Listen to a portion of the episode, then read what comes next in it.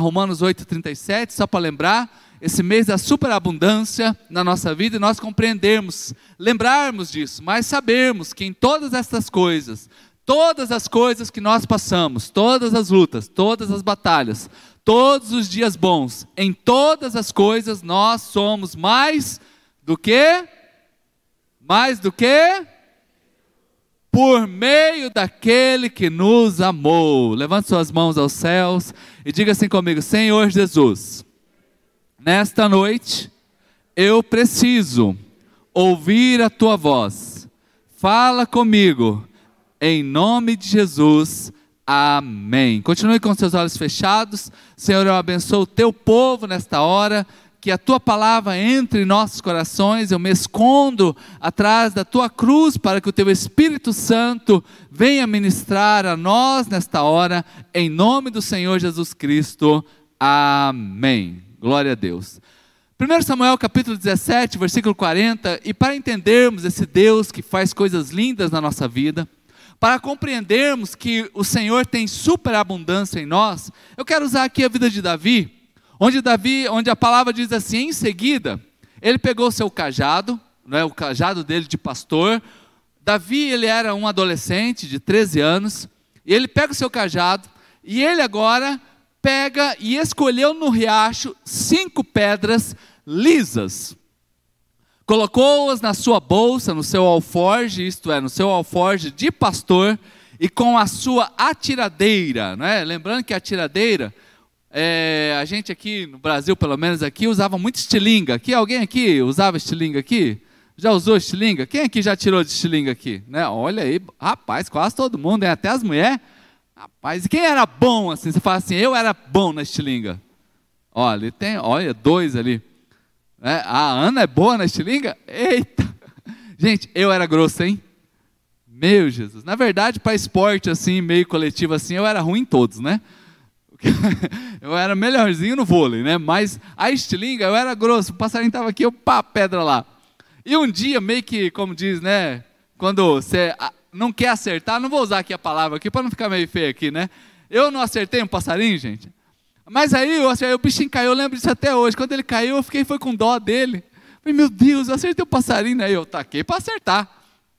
Mas, né, como eu sempre errava, aí o bicho caiu no chão. Eita, até eu orei, né? Não, não orei porque na época não era, é, não entendi ainda, né? Mas fiquei muito triste por causa daquele bichinho lá. Agora Davi, ele está aqui, irmãos, ó. Ele pega cinco pedras e ele vai de encontro ao gigante Golias. É a batalha que todos conhecem. O gigante Golias está ali afrontando o povo de Israel. Essa, essa afronta durou 40 dias, não foi algo rápido.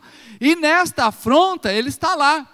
Agora, olha só, se ele pegou cinco pedras, esse que é interessante para a gente compreender hoje, a gente viver algo novo em Deus. Né? Eu vou pedir hoje para o Gabriel também fazer uns stories aí, fazer lá do Ministério Infantil também, tá, Gabriel? Para postar lá depois. Olha só. É, Juízes capítulo 20, versículo de número 16. Davi pegou quantas pedras, gente? Quantas? Então, levanta a mãozinha aí bem alto, vamos participar junto comigo? Vocês podem me ajudar, né? Quantas pedras foram? Cinco pedras. Olha só, dentre todos esses soldados havia 700 canhotos. 700 canhotos. E eles eram o quê? Hábeis. E cada um deles podia atirar com uma funda, uma pedra num cabelo sem errar. Fala, uau. Então, ó, olha só, gente, é um tiro de, de flecha.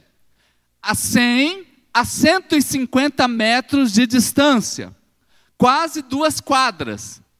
Primeiro que o bicho já tem que ser bom de vista, né? Para enxergar um cabelo, deixa eu tirar um cabelo meu aqui. Esse meu cabelo é meio pequeno, né? Talvez o da Evelyn aqui podia. Dá para acertar aí, ó. Quem consegue acertar daí uma pedra que acerta aqui o meu cabelo? Quem? Quem se habilita? Eu, eu faço até um teste aqui para a gente ver se vai arrancar essa, esse cabelinho aqui da minha mão. Quem se habilita? Pois é, gente. A 100 a 150 metros, isso que é bom de tiro, né, pastor?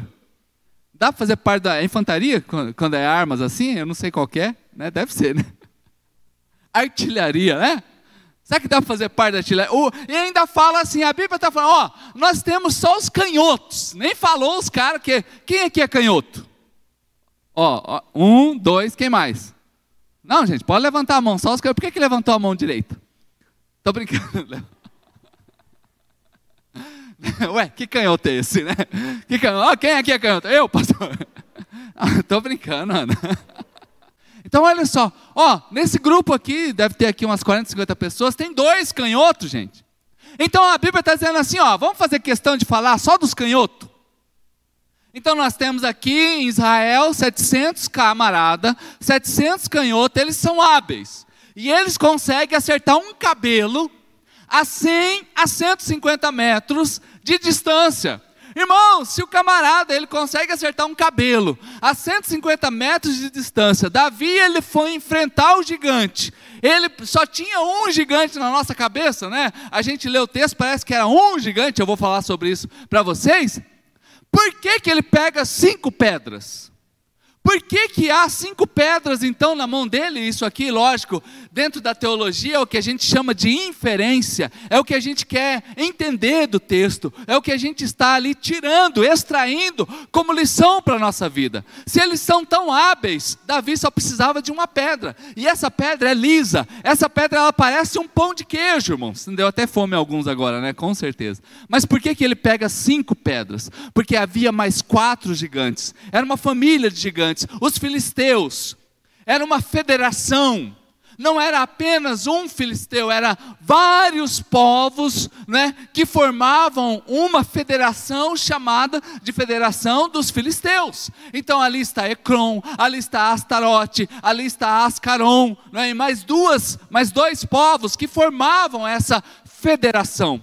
Tanto que Sansão, lá em Juízes capítulo 16, versículo 23, vai falar que eles, ele matou todos esses, essa, os líderes dessa federação de uma só vez. Quando diz assim, os líderes dos filisteus se reuniram para um grande sacrifício a, ao seu Deus, ó, D minúsculo aí, ao seu Deus Dagon, para festejar comemorando a sua vitória, diziam: Nosso Deus entregou o nosso inimigo Sansão em nossas mãos.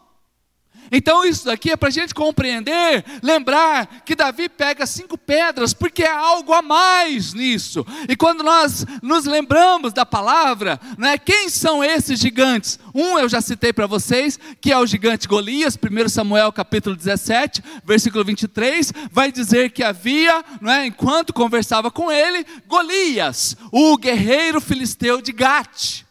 Aí nós vamos para 2 Samuel, capítulo 21, versículo 16, os demais gigantes, onde diz assim: E Isbi Benob, descendente de Rafá, prometeu matar Davi.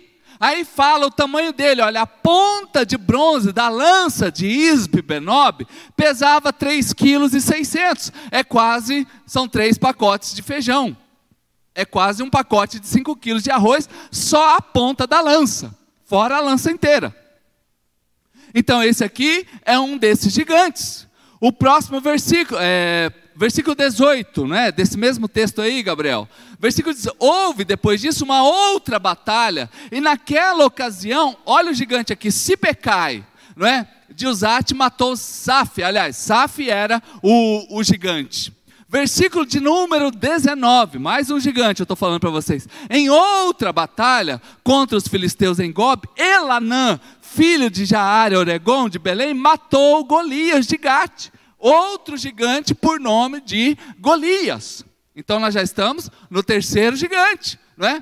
Ah, aliás, no quarto gigante. E o versículo 21, né? versículo 20.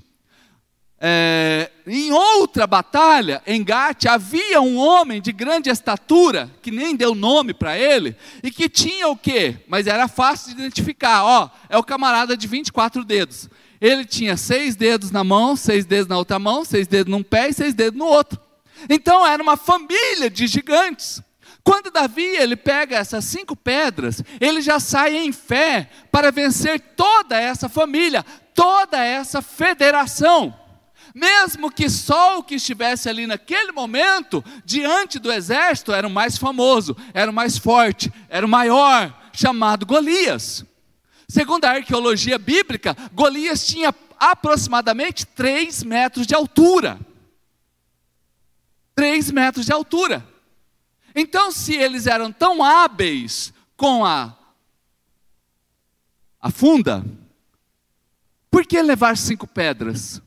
Para vencer esse gigante. Para nós entrarmos, querido, nesse tempo de superabundância em nossa história, para vivermos os milagres que nós temos que vencer, você precisa carregar contigo algumas pedras, e que hoje não é uma pedra que a gente vai aqui, ah, eu vou carregar uma pedra na minha bolsa, não, mas algumas coisas que nós vamos ter, e eu quero lembrar você sobre isso. E a primeira pedra que você deve carregar na sua mão é a pedra do foco. É a pedra de saber o que você quer para a sua vida. Sem foco, a gente até ora errado. Por que tem uma lista de oração lá no nosso grupo? Porque ali a gente ora em torno daquela lista. O nosso foco está determinado. Nós vamos orar por essa lista. Então, algumas pessoas têm sempre na sua vida um plano B. E eu quero lembrar vocês que desde quando eu assumi o pastorado, eu sempre tive um plano A: ser pastor. Seja debaixo de uma árvore, seja neste lugar, seja numa chácara, seja em Campo Grande. Eu comecei pastoreando numa cidade chamada Itaporã. Tinha 26 pessoas num prédio um pouco menor do que esse. Não tinha microfone, não tinha nada disso. E o membro mais novo tinha 56 anos. E eram 26 pessoas naquele grupo. O mais novinho, o jovem, o adolescente, tinha 56 anos. Então pensa eu, com 28 anos na época, assumindo esse pastoreio de essas pessoas, e eu estou lá pregando. Fiquei três meses nessa cidade. Aí viram que eu não combinava muito com o grupo lá, né? Falando, não, está dando muito certo aí. Vamos fazer o seguinte: tem uma igreja lá em Dourados começando. Você quer ir para lá? Bora para Dourados. Dourados tem 150 mil pessoas na época, 150 mil pessoas morando. Falei, bora para lá. Para começar, o altar, esse altar aqui é quase o tamanho do prédio todo que nós tínhamos. E eu estou lá pregando. Fiquei três anos lá, começamos uma igreja. Nesses três anos eu gastei é, 12 pares de sapato, sapato bom, gente. Porque eu não tinha carro, então eu saía visitando os irmãos, a pé, andava 6 quilômetros por dia, e naquela época eu estava pesando 58 quilos. Hoje eu estou com 80. Então você vê que a caminhada naquela época era bruta, né? Hoje eu ainda dou umas caminhadinhas aí, umas corridas de tento, né? E ainda não chega nem perto daquela época. E pensa um pastor que gostava de visitar os irmãos na hora do almoço. Gente, hora do almoço e da janta, né? E os irmãos já sabiam, porque eu era solteiro, né? E só para lembrar aqui que um dia eu estava na reunião lá de pastores. Ô oh, pastorzão, cadê a sua esposa? Ah, eu não tenho, né? E o cara já olhou e falou assim: Poxa vida, pastor, então você é 50% pastor. Eu, puxa. Só que o pior foi que semana, uma ou duas semanas antes, né, um, um, irmão me ligou na igreja pedindo uma carona e eu não tenho, não tinha carro, andava pezão. Eu falei, ô pastor, eu não tenho carro para ir aí te ajudar. Ele falou, vixe, então você é 50% pastor. Aí um me tirou 50%, o outro tirou 50%. O que, que sobra, gente? O que, que só sobra nada? Só sobram 58 quilos andando ali. Eu falei, agora sim, estou enrolado. Mas irmãos, nesse tempo todo eu nunca tive um plano B. Nunca tive, já vieram inúmeras propostas. Ah, pastor, você podia abrir um comércio. Ah, pastor, um dia me chamaram para dar uma aula aqui, né? Eu até falei, ah, amor, a Denise ficou, vai lá, amor, você tem jeito, né? Eu fui lá na escola, gente, era para dar aula de filosofia. E eu tô até que de, até que conhecia a matéria, eu conhecia, não era um tanto problema assim, era para dar aula para adolescente. Mas aí eu fiquei pensando, falei, meu Deus, o que, que eu vou ficar fazendo aqui nessa escola? Não, isso aqui não é para mim não, né? Aí o professor anterior de filosofia parece que era o Superman da escola. Não, porque o professor de filosofia é o cara que os alunos amam ele, mas eles vão amar você também. Eu falei, rapaz do céu, quer saber de uma? Ó, não vou ficar aqui não. Tchau, tchau, tchau.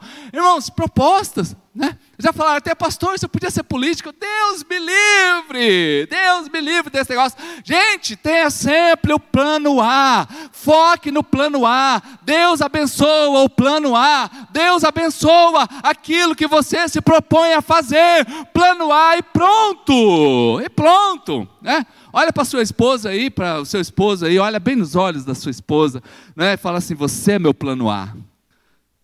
Você, você é meu plano A. Já fala assim: vamos comer um pastel depois do culto, porque né, vou cuidar do meu plano A. Irmãos, porque tem gente, ó, só para citar casamento aqui, tem alguns que casam já pensando no plano B. Já estão pensando no plano B, ei, vamos fugir do plano B, foque no plano A. Foque naquilo que Deus tem ministrado ao seu coração, nas indecisões da vida, né? E é gostoso a gente conversar sobre a vida, né? Algumas pessoas me procuram, pastor, eu estou meio indeciso. Ei, o que que você quer? O que que você gosta de fazer? É isso, isso, isso. Ei, então vá em busca do plano A. Tenha foco na sua vida. Deus vai abençoar o seu plano A. Não se distraia. Vamos aplaudir Jesus, gente. Uh! Ai, pastor, olha o que, que Paulo diz para nós sobre o plano A. Filipenses, capítulo de número 3, versículo 13. Sobre o plano A para a nossa vida, essa pedra tem que estar tá em nós. Diz assim, irmãos, não penso que eu mesmo já tenha alcançado, mas uma coisa só eu faço. Olha, olha o foco aqui, gente. Eu me esqueço das coisas que estão que ficaram para trás, eu estou avançando para as que estão adiante. E olha o versículo 14, irmãos: prossigo para o alvo, eu tenho um foco, eu prossigo para o alvo. E qual é o alvo? A fim de ganhar o prêmio do chamado celestial de Deus em Cristo Jesus. Glória a Deus! É o plano A, eu vou morar no céu, né, Evelyn? Ei, plano A. Plano A. O diabo trabalha dia a dia para tirar você do plano A. Qual era o plano A para Adão e Eva? Era morar dentro do Éden, irmãos. Mas aí aconteceu os BO, saiu do plano A. Ei, não desfoque. Não desfoque. Se Deus ministrou algo lindo a você, mesmo que tenha um monte de desafios, creia, o Senhor está com você. E só, olha, gente, Parece chover no molhado, mas só acerta o alvo quem tem alvo. Fala, uau! Que revelação! Que revelação! Só acerta o alvo quem tem um alvo. Quem não tem alvo não acerta. Quem não tem alvo não acerta. Qualquer coisa serve. Qualquer distração me tira do alvo. Qualquer coisa me rouba da presença de Deus. Então eu tenho um alvo. Eu tenho um objetivo. Eu sei o que eu quero. Outra coisa que eu preciso ter, a primeira pedra então, é um alvo, é um foco na minha história. Um segunda, uma segunda pedra que eu preciso ter é a fé. Irmãos, que palavra linda o Júlio nos entregou dias atrás nessa live de oração que completa mais de 100 dias. Que nós precisamos manter o ambiente da fé nós precisamos manter um ambiente de fé, aconteça o que acontecer. Olha, eu amo ver o nosso ministério de adoração aqui celebrando, eles são uma bênção, eles são extraordinários. Né? É muito bom. O nosso ministério aqui social, irmão, vocês viram o videozinho que eu mandei para vocês aqui, agora à tarde? Eu mandei o um videozinho, o pastor chama a nossa igreja de church. church. Eu já falei para ele um monte de vezes que meu nome é Júlio, ele fala Júnior. Né? Viram? Não, mas está tudo bem, não é um problema para isso, né? né? Não tem nenhum problema. Mas vocês viram, gente, uma mesa farta, cheia de coisas, e ele ainda falou, usou uma expressão lá que eu gostaria de lembrar aqui agora, né? Ele falou assim: a mesa hoje vai ser um sucesso, algo assim, né? Eu não me lembro como que ele. Depois você assiste o vídeo lá, eu falei, ô oh, pastor João, que benção, né? Então, irmãos, a mesa cheia de coisas lá, né? E ele agradecendo porque nós podemos ajudar essa galerinha, mesmo no tempo da, da necessidade. Nós temos fé para colocar naquela mesa daquele bairro mais de 100 pacotes de salgadinho. Foi enviado para lá hoje. Foi enviado, tem roupa aqui que dá para encher mais uma caminhonete. Tentamos montar aqui um berçário, né? Pastor sempre, ah, vou montar um berçário. Tá certo que o nosso berçário ficou assim meio escanteado, né? ficou no cantinho assim, mas nenhuma mãe, né, se atreveu a deixar o seu baby, né? As mães estão ali, né, no berçário. Aí o que que virou o berçário? Lugar de entulho. Aí eu falei com o Marcelo, falei, ó, vamos fazer o seguinte, vamos despachar esses berços. Já que ninguém quer usar os berços, não adianta ficar aqui não. Vamos levar lá para o projeto. São dois berços, mais um andadorzinho ali. Queridos, e não é de ver que essa, essa semana, lá no projeto, nasceu duas, duas bebês nasceram lá, né, de duas famílias, e os berços já vai ser útil para o projeto lá. Aleluia, irmãos. Ei, ei, fé. Vamos caminhar em fé. Vamos caminhar. Porque o que agrada a Deus, eu tá, comecei a falar sobre projeto social, que é lindo. Mas isso aí não agrada a Deus, não. Louvor bonito não agrada a Deus, não. Tudo isso daí a gente faz, é uma bênção. A gente sabe que o Senhor recebe como uma expressão de adoração, como uma expressão de serviço, mas sabe o que agrada a Deus? Roma, Hebreus, capítulo de número 11, versículo 6. Olha o que agrada a Deus. É isso que agrada a Deus. Sem fé é impossível agradar a Deus. Uh, guarde o seu coração hoje, guarde a sua fé, não desanime, não desanime. As pessoas vêm reclamar para mim, ah, alguns pastores amigos, né? Ai, tá, tá, tá tão difícil pastorear. Eu, rapaz, para mim não tá não. Eu amo ser pastor. O meu povo é uma bênção. Ah, mas diminuiu a frequência, diminuiu. Mas a gente usa o online, a gente vê, a gente pode. Quando a gente pode, a gente visita e nós estamos lá. E a igreja é uma bênção. Todo dia eu profetizo bênção sobre vocês.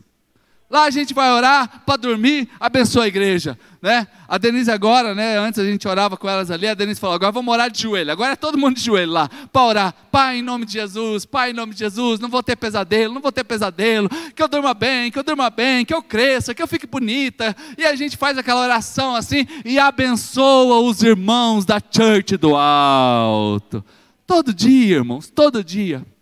Porque o que, que, o que, que agrada a Deus é a fé.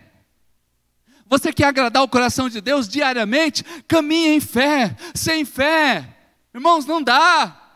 Então, essas coisas que nós precisamos hoje, eu preciso ter, eu preciso ter foco. Mas para mim manter o foco, eu preciso de fé.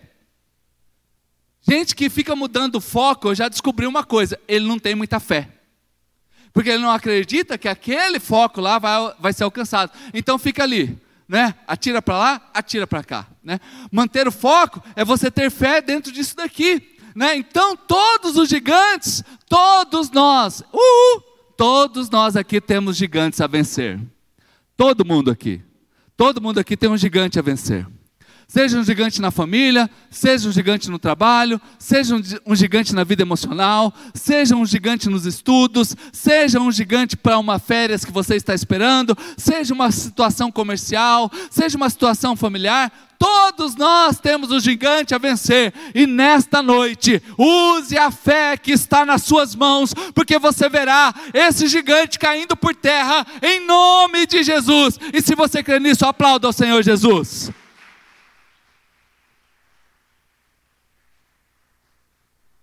Nós acabamos de falar que Davi ele conseguia acertar um cabelo a muita distância.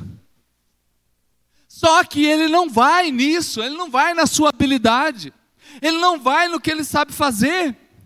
Ele diz assim: Eu vou contra você, é no nome do Senhor dos exércitos. Amanhã, segunda-feira, começa a segunda-feira já profetizando: Ei, segunda-feira eu estou me levantando e eu vou vencer nesse dia, é no nome do Senhor dos exércitos. Dia 10 agora está programada a alta do pastor Lourenço. Dia 10 agora está programada a alta do pastor Lourenço. 126 dias de hospital. Uma pessoa de 61 anos, um pouquinho fofinha. Tudo que você imagina que a mídia diz que é grupo de risco. Pois é, e nós temos uma boa notícia para a igreja. Desta igreja, Deus guardou todo mundo. Desta igreja, Deus guardou todo mundo. E dia 10 agora, sexta-feira que vem, nós vamos ver o grande testemunho dele tendo alta indo para a casa dele dos 126 dias, 90 e poucos dias foi de UTI, nível grave. Bateu na trave para morrer um monte de vez durante esse tempo. Mas em fé, uma igreja que se levantou, amigos que se levantaram e um milagre aconteceu.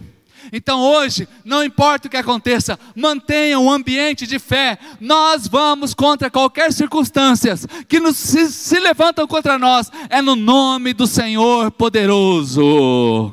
Uh! Aleluia! Entra na tua casa hoje abençoando. Né, tem algumas casas aí, não, não aqui da church, né?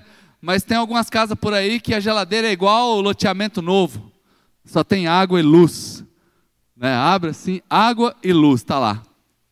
Ei, profetiza, não vai faltar nada de mantimento na tua casa. Estamos aí começando aí o mês de colocar as contas em ordem. Né? A gente, dia, dia 10 por aí, vai vencendo os boletos.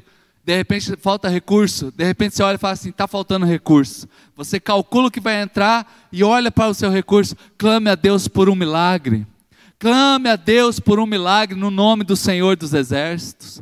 Ei, está com alguma dificuldade é, de relacionamento em casa? Acorda pelas madrugadas, põe a mão no seu cônjuge, declara sobre ele em nome de Jesus, ó Pai, toda indiferença aqui dentro dessa casa caia por terra. Esta casa é uma bênção.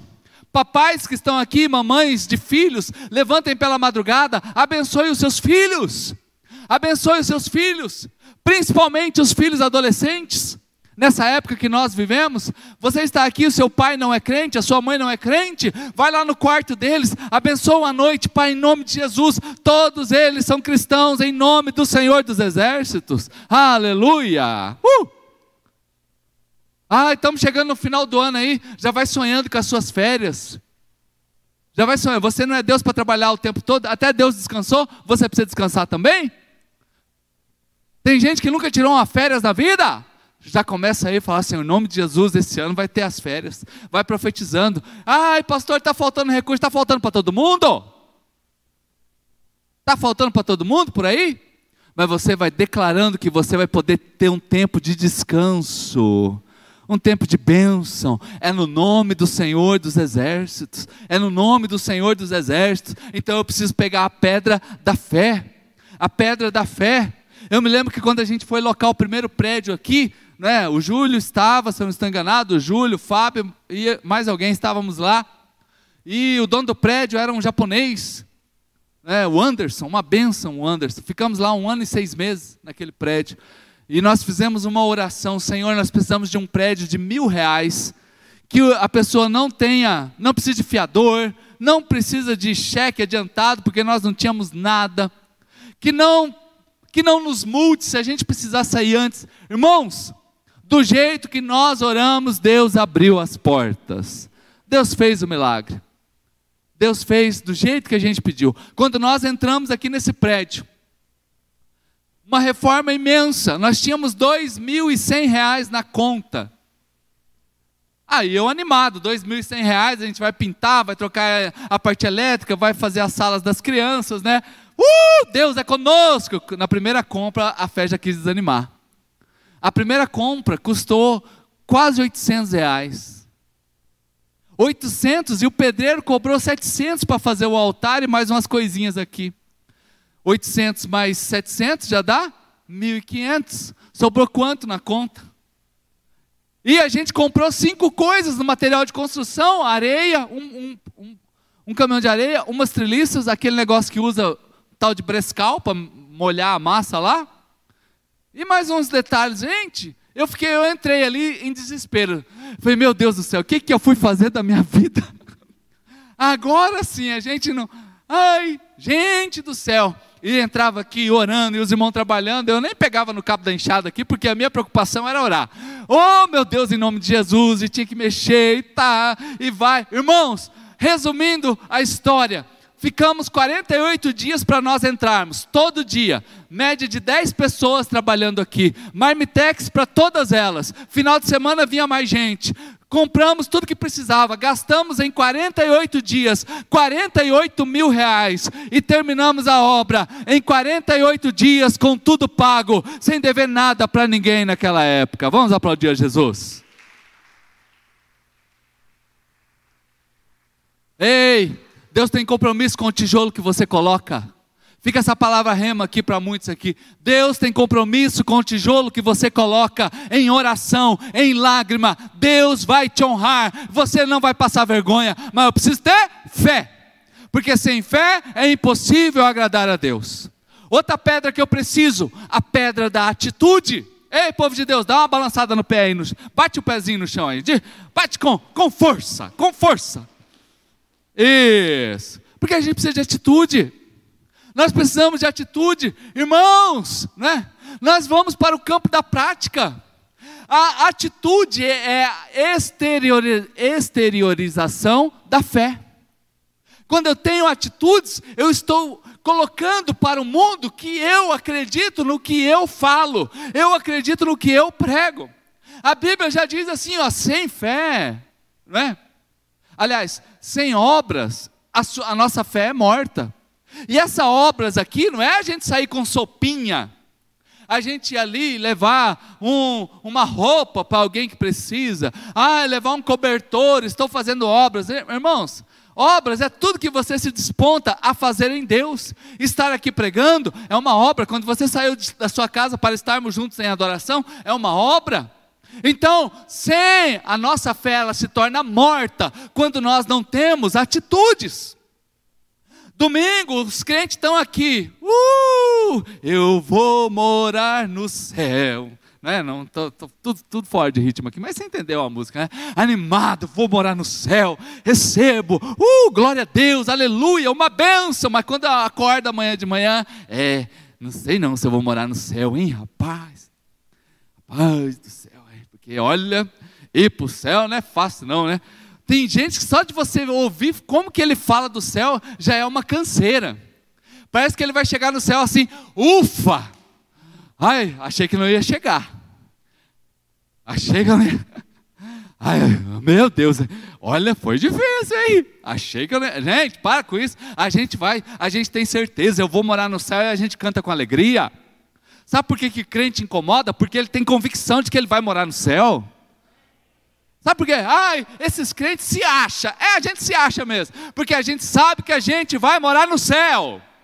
Ou a gente cantou mentira aqui? Ah, eu vou cantar porque é bonito. Eu vou morar no céu. Mas será que a gente vai mesmo? Aí a ainda falou: Vou te ver lá. Ô oh, irmãos, o céu vai ser um lugar de três surpresas. Primeira surpresa, eu fui.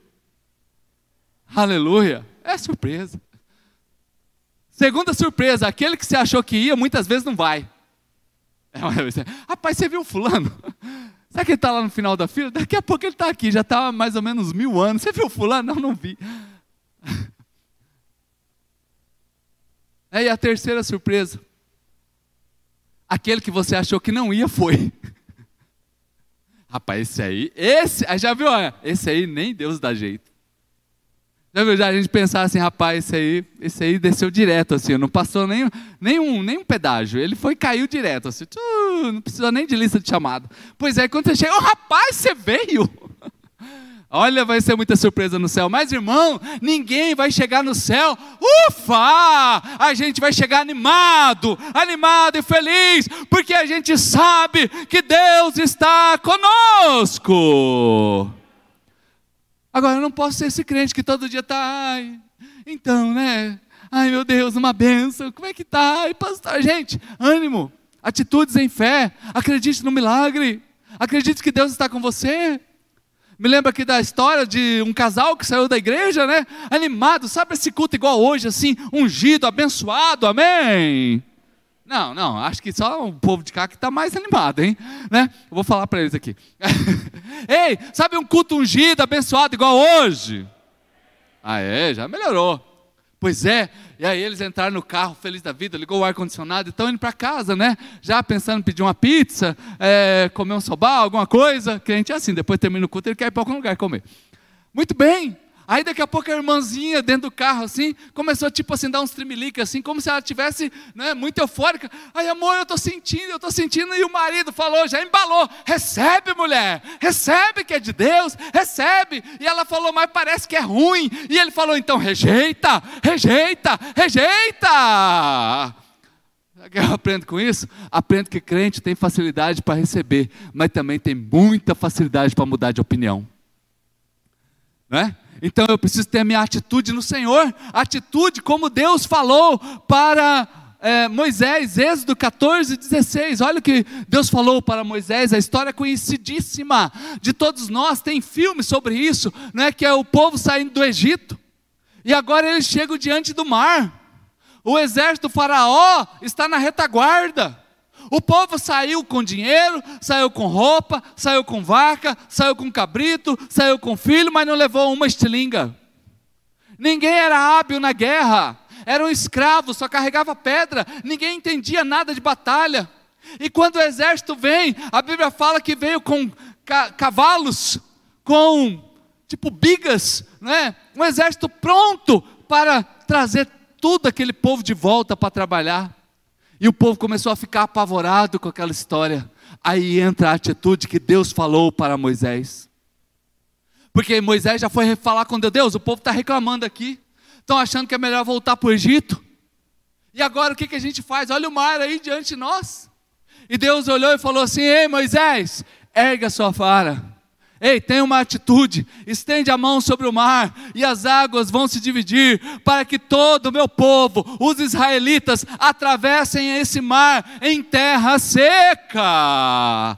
Deus não abriu o mar para eles apenas, Deus falou para Moisés: Moisés, toca com o seu cajado nessas águas, tenha uma atitude, mostre para esse povo que eu estou com eles, mas faz a sua parte. Saia daqui hoje determinado no seu coração determinado a viver uma vida íntegra com Deus, a viver coisas lindas no seu chamado, no seu ministério, naquilo que o Senhor tem para você, a viver algo extraordinário na sua vida financeira, a mudar né, a mudar tudo o que está acontecendo. Deus é especialista em mudar histórias. Deus ele é especialista em mudar histórias, mas eu preciso ter uma atitude. O que, que é motivação? É um motivo para a ação. É isso que é motivação. Davi, ele foi ao encontro. Davi, ele foi ao encontro do gigante.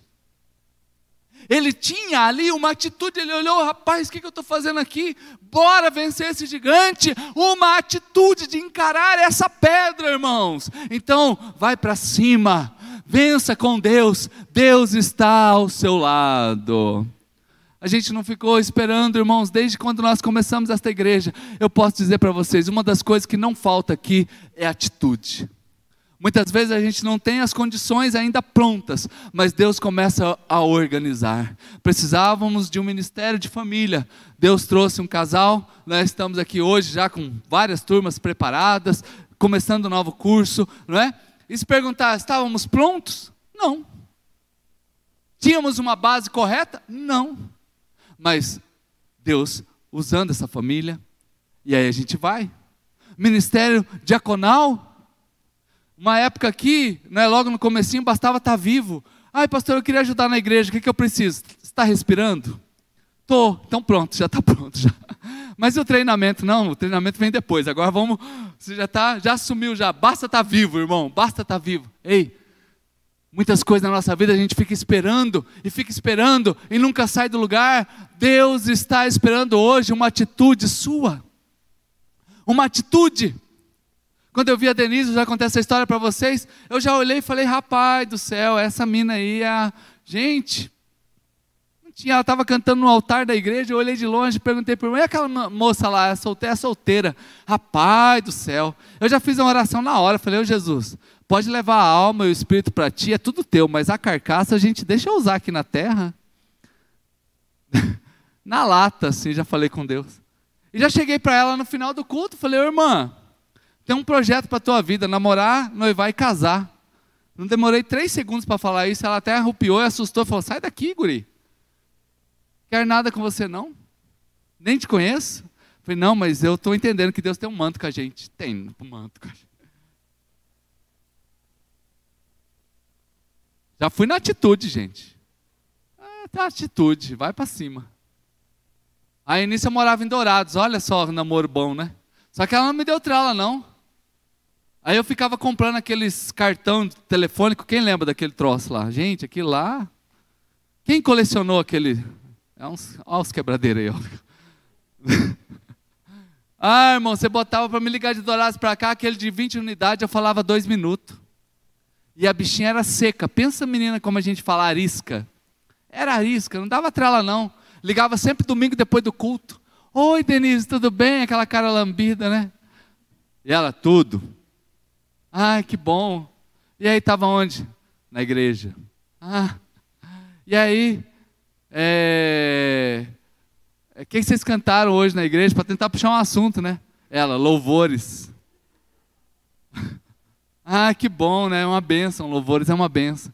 E o pastor pregou, pregou. O que, que ele pregou? Tentar puxar o texto, né, pastor? pregou a Bíblia. ah, e nisso já acabou as 20 unidades. ah, então tá, eu ligo depois. E ficava, ó, tá ali, miserável, vai ver, orando. Vim embora para Campo Grande, tá ali no pé. E ela nem tchum. E eu na atitude. Tô lá. Né? Ah, irmãos, um dia eu já contei, é muito engraçado, porque eu estava lá na Moreninha, a igreja não tem esse forro aqui bonito lá, é tudo abertão na época. E eu tô lá de joelho, seis horas da manhã, fazendo aquela oração pentecostal. Gente, do nada me aparece dois pardal e eles começam a fazer besteira em cima do altar. Eu falei, Senhor, a tua palavra diz que até o pardal encontrou casa, mas esses dois aí estão forgados demais. esses aí. Aí eu fiquei injuriado. Sabe aquele dia que você literalmente chuta o pau da barraca? Eu falei, até os pardal estão coisando aqui, Jesus. Eu falei, tá. Terminei minha oração, peguei minha moto, que quando eu enchi o tanque, ela podia vender ela pelo dobro do preço. Só de encher o tanque. Isso já era quase nove horas da manhã, eu saí do escritório da igreja, eu estou chegando na casa do pastor Marcelo. E recebi uma mensagem no telefone que eu já contei que eu entendi tudo errado. Era assim: Josué 1,9, o Senhor é contigo, varão valoroso, seja forte e corajoso. E eu entendi tudo errado. Eu entendi assim: eu te amo, quero casar com você, vem aqui. Só que aquele dia, sabe, foi Deus que provou, irmãos, atitude. Deus prova a nossa atitude. O telefone no crédito, quem lembra dessa época também? Gente, talvez não é nem tem época, né? Estou falando, né? Cartão, telefone no crédito não tinha crédito. Tomei o café da manhã, li a mensagem animado, falei, vou lá na, na tesoureira, né? Aí cheguei lá, ela chama Diva, irmã Diva, se um dia vocês forem lá na Moreninha, tá lá, oi Diva, preciso de dinheiro aí, faz um adiantamento aí do meu salário. Júlio, não tem nada. Não, isso não é de Deus, irmão. Eu vou casar, como que você fala que não tem nada? Que casar, você nem namora? Não, não, a mina mandou a mensagem aqui, olha, está falando que vai casar comigo. Não, Júlio, eu sou contigo, Deus é com você, você está entendendo? Né? Não, arruma o dinheiro, não tem. falei, pelo amor de Deus, arruma do seu, eu também não tenho. Eu falei, agora, Jesus. Gente, sobra quem? A mãe. Quem já pediu dinheiro para a mãe aí, né? Mãe, vou tirar o pé da lama. Agora eu vou casar. Arruma aí um dinheiro aí que eu vou lá encontrar a menina lá no centro da cidade. Júlio, não tem nada. Mãe, não fala isso. Não é de Deus, mãe. Mãe, a chance que eu tenho é essa. Ah, ela escreveu a mensagem, está aqui, eu te amo. Ah, não escreveu nada, o que você está falando? Falei, ai, ai, ai. Nisso a amiga dela já, já ligou para mim, ô Júlio, você não vai responder a mensagem? Irmã, até quero responder a mensagem, mas está sem crédito. Avisa para ela que eu também amo ela e vou casar com ela. Ah, pensa, aquele dia foi uma sina, gente. E vocês sabem, eu não fico pedindo dinheiro emprestado para ninguém. Eu já pedi dinheiro emprestado para alguém aqui? Nunca pedi. Só para mãe. para mãe, gente, é. Ah, querido, mas enfim, falei, não arrumei dinheiro, literalmente não arrumei dinheiro, só tinha gasolina na moto. Falei, ah, daí eu consegui falar lá, falei, não, depois do, depois do trabalho eu vou te encontrar. Já fiz minha estratégia, falei assim, ah, a gente só vai conversar, nada de ficar comendo, não, a gente precisa resolver a nossa vida. E já vai com dois capacetes, mal intencionado, né? Já vai. Pronto, parei na frente da loja, atitude, gente. Parei na frente da loja ela é uma mulher muito discreta, eu imaginei assim, ela nunca vai perguntar por que, que a gente não vai comer, por que, que a gente não vai sair, a gente só vai conversar, ela vai topar numa boa. Hoje a gente só vai conversar. Eu imaginei que ela ia topar assim, sem perguntar nada. Eu não estava pronto para a pergunta dela. Eu não estava, gente, porque eu não imaginei que ela ia perguntar. Mas os meninos que estão aqui, a mulher faz umas perguntas que a gente não sabe onde enfiar a cara. Aí parei, oi, tudo bom? E aí? aquela cara murcha, aquele pobretão virado, não tinha nada. mas tinha atitude. ah, então, é, é, vamos só conversar hoje, né? Tipo assim, né? Ela olhou assim para mim, ué, só conversar? Por quê? Não, irmã, não pergunta. Dá para pular essa parte? Irmãos, aí que entrou o que ela falou assim, falou esse menino é para casar. Que ela falou assim, eu falei assim, olha, o negócio é o seguinte, é, nós vamos só conversar porque eu estou sem dinheiro. Não dá para comprar nenhum lanche hoje. Gente, olha que cara de pau, irmão. Hoje é muita. Irmão, e ela disse que foi isso que impressionou ela. Falou, agora tem que casar com ele mesmo, porque ele foi honesto. Eu falei, glória a Deus. Enfim, ela falou assim: pode deixar que eu pago. Tem 13 anos que ela está pagando aí, irmãos. ah, irmão, ó, ó, ó, atitude.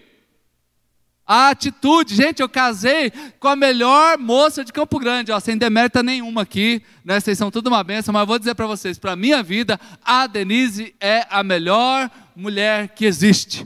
Com toda certeza, só para aguentar a mim, né? E uma igreja e o pastoreio, e ela não está aqui porque estava no retiro de mulheres, né? Chegou agora há pouco, né? E é parceira, é amiga, e foi na atitude, porque ela não queria nada comigo, não, gente.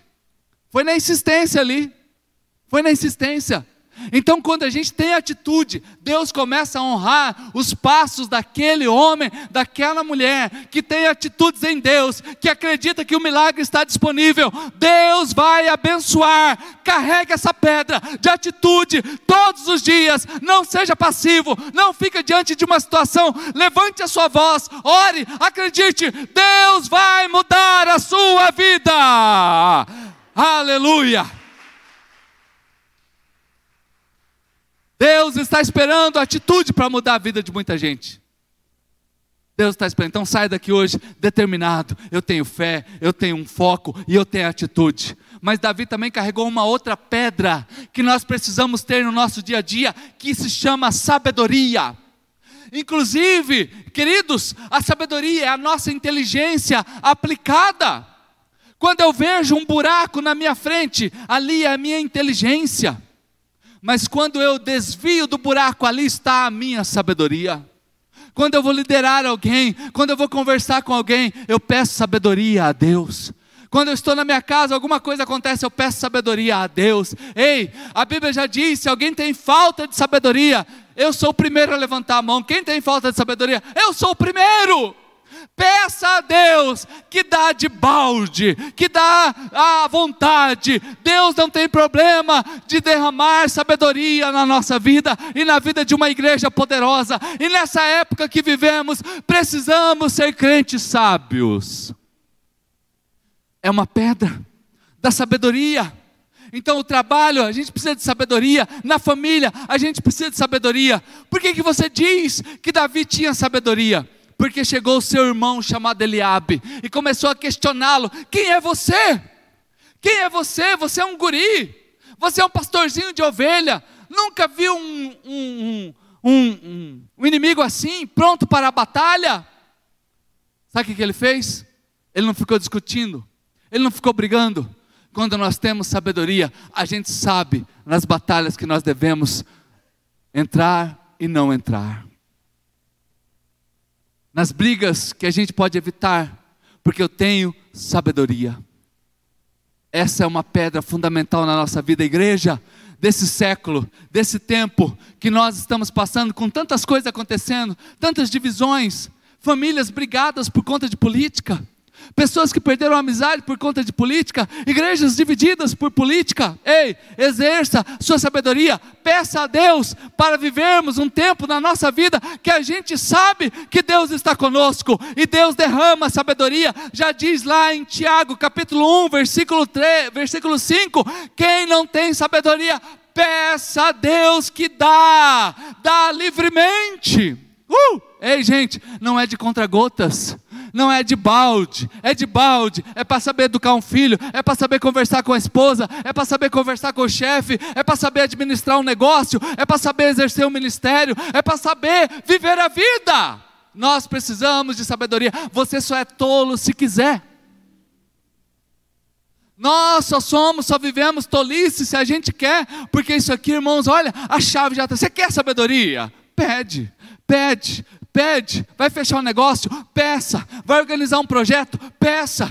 Deus está ao nosso lado nisso aqui, Ele é nosso parceiro, basta a gente pedir. Você já pediu alguma vez sabedoria para Deus? Você já se debruçou nisso diariamente? Paulo já diz à igreja de Corinto: Ei, irmãos, vocês têm a mente de Cristo.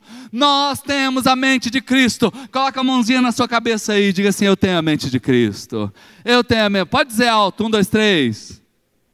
Isso, agora você aí que está do lado do seu, do seu irmão, da sua esposa, do seu filho, né, dá um tapinha aqui, ele bem, fala assim, é, parece que não, mas você tem a mente de Cristo também. Você tem a mente de Cristo, é uma bênção. Eu já vou chamando aqui o nosso ministério de adoração para estar tá aqui em cima, para nós já orarmos, porque há uma quinta pedra, e essa daqui fecha tudo isso daqui, irmãos. Nós precisamos de determinação, precisamos ser pessoas determinadas. Uh! Ei, os obstáculos virão, as distrações virão, tudo isso vai vir para tirar você do foco. Quando você está muito focado em algo, vão até tentar ridicularizar você, ridicularizar os seus sonhos, ridicularizar o seu trabalho, ridicularizar a sua postura diante de Deus. Mas você se mantém ali determinado. Uh! Talvez você está cansado. E aqui eu abro um parênteses aqui para falar sobre famílias. Nós precisamos ser determinados. Porque esse negócio de um homem ou uma mulher viver na mesma casa é uma ideia de Deus. Porque só Deus pode ter essa ideia brilhante, genial, de botar um homem ou uma mulher, um homem totalmente matemático, né? racional, com uma mulher que é emocional. A Denise chora até em propaganda de maionese, gente. Né? Propaganda ela chora, na propaganda ela chora. Agora são três chorando. Eu, às vezes aparece alguma coisa na televisão, eu fico de longe olhando as três, né? Elas gostam de assistir essas comédia romântica. E fica assim, ai que bonito. Aí coloca videozinho de, de cachorrinho. Tem uns canal no YouTube que é focado em pet. Entra cachorrinho, gatinho. E fica, ai fofinho, mãe, ai fofinho. E ela, ai, guti-guti. Aí entra o passarinho. Tá, tudo é fofinho, gente. Eu, falo, eu olho a televisão e falo, ai, ai, ai, ai, ai. Tem paciência para isso não. Ai, aí, amor, vem assistir um filme com a gente aqui, amor. Amor, dá para me poupar desse martírio. Gente, que já começa com aquelas melação assim, não come amor. Amor, deixa, Amor, não tem uns tiros aí nesse filme, assim, uma coisa mais elétrica, assim, uns carros voando. Não tem, assim, um super-herói. Amor, amor, assiste conosco aqui. É só aqueles filmes, assim, que você... Ah, amor, aí vez ou outra eu vou lá e assisto. Mas eu fico olhando assim, eu falo, nossa, é Deus, né? É Deus que faz essas coisas. E a gente saber ser determinado em casa. Ei, maridos, mulher bonita custa caro. Pelo menos 35 por semana. Estou brincando, gente. Porque eu fico olhando assim para a vida de Esther. A, a, a, Bíblia fala que Esther era a mulher mais linda do reino. Mas eu acho que Esther não era muito bonita no, no cruzão assim, não. Porque ela ficou um ano no salão de beleza. Gente, a Denise vai e volta assim, depois de umas três horas no salão de beleza, e já volta uma gata. Já dá uma renovada geral. Fala, meu Deus, e quatro horinhas, a mulher ficou um ano. Diz que seis meses foi só no óleo. Sabe aqueles pé rachado? Não precisa entregar ninguém. Não for, olha, olha para você, olha para cá, não precisa olhar para o pé de ninguém agora. O pé da Esther era lisinho, assim, que tinha creminho toda hora no pezinho dela, assim, no calcanhar, assim, não tinha uma rachadura. Aí, mais seis meses foi só no perfume. Foi só no cheirinho ali, ó. Ei, queridos. Então, abra esse parênteses para lembrar aqui para nós aqui a determinação que nós precisamos ter dentro da nossa casa, para vivermos o plano A, para vivermos o que Deus tem para nós. Então, talvez hoje você chegou aqui cansado, Algumas coisas estão te cansando, mas hoje saia daqui determinado a vencer. Deus está ao seu lado. Confie no Senhor. Deus é contigo. Quando nós olhamos para a Bíblia e a gente sabe que algo novo vai acontecer conosco, porque havia uma mulher do fluxo de sangue. Essa mulher saiu de casa determinada. Ela ficou 12 anos com uma menstruação que não parava. Ela perdeu todo o seu dinheiro, ela perdeu acesso à família, ela perdeu acesso aos médicos, ela perdeu acesso à religião, porque aquela doença tirou o convívio dela das pessoas. Mas a Bíblia diz que ela disse assim: se eu apenas tocar no manto do Senhor, eu serei curada. E havia uma multidão pressionando Jesus pressionando a ele, porque todo mundo queria estar perto de Jesus, e essa mulher determinada saiu do seu lugar, com foco, com fé, buscando a Deus, acreditando, e ela consegue tocar na roupa de Jesus. E quando ela toca, queridos, a Bíblia diz que saiu poder. Jesus parou e falou: Alguém tocou em mim diferente. Todo mundo até riu de Jesus. Ai, Jesus, todo mundo está te apertando aí, para com isso. Não, alguém tocou em mim. Ei, quando nós somos determinados, o Senhor para para ouvir aquilo que você está falando, aquilo que você está buscando, e dele vem um milagre. Ele envia um anjo para mudar a sua vida. Determinação. E venceu através da determinação o cego de Jericó. Ele começou a gritar, gritar, Jesus estava passando ali próximo, e ele sabia porque ele ouviu o barulho da multidão: Jesus, Jesus, Jesus está aqui. Ele começou a gritar: Jesus, e todo mundo cala a boca, cala a boca, cala a boca, ei, para de incomodar. E aí que ele gritava mais alto: Jesus, filho de Davi. Chegou a voz dele no ouvido de Jesus, os discípulos de Jesus falaram: para com isso, para de incomodar. Jesus parou e foi conversar com esse cego. Sabe o que, que fez Jesus parar? A determinação desse cego. A determinação dele em chamar a atenção do Senhor, por isso ele venceu. Por isso nós estamos falando aqui de Davi, por isso nós estamos falando dessa mulher desse fluxo, por isso nós estamos falando do cego de Jericó. E para a gente compreender um pouco melhor, do nosso tempo que nós passamos. Você já ouviu falar de Pelé? Quem aqui já ouviu falar do Pelé? Não, pode levantar a mão, gente. Pode participar junto. Quem aqui já ouviu falar de Pelé? Do Ayrton Senna. Quem já ouviu falar de Ayrton Senna?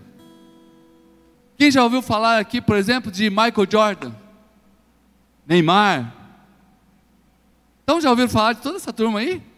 E deixa eu perguntar uma coisa: vocês ouviram falar do Francisco de Araújo? Quem aqui ouviu Francisco de Araújo. Não, né? Sabe por quê? Porque ele não venceu. Ele não venceu. Essas pessoas que nós citamos na Bíblia aqui, elas venceram. Apocalipse já diz assim: ao que vencer, eu darei a coroa da vida como foi ministrado aqui agora há pouco, porque a vontade de Deus para você é boa, agradável e perfeita. E quando nós juntamos tudo isso, o foco, a fé, a atitude, a sabedoria, a determinação, a gente forma um bolo perfeito. Tudo isso é o ingrediente para você ter um bolo perfeito. O trigo sozinho não é bolo, o pó real sozinho não é bolo, o ovo sozinho não é bolo, o forno sozinho não é bolo, mas quando nós colocamos tudo isso diante de Deus, nós começamos a viver um milagre extraordinário no Senhor.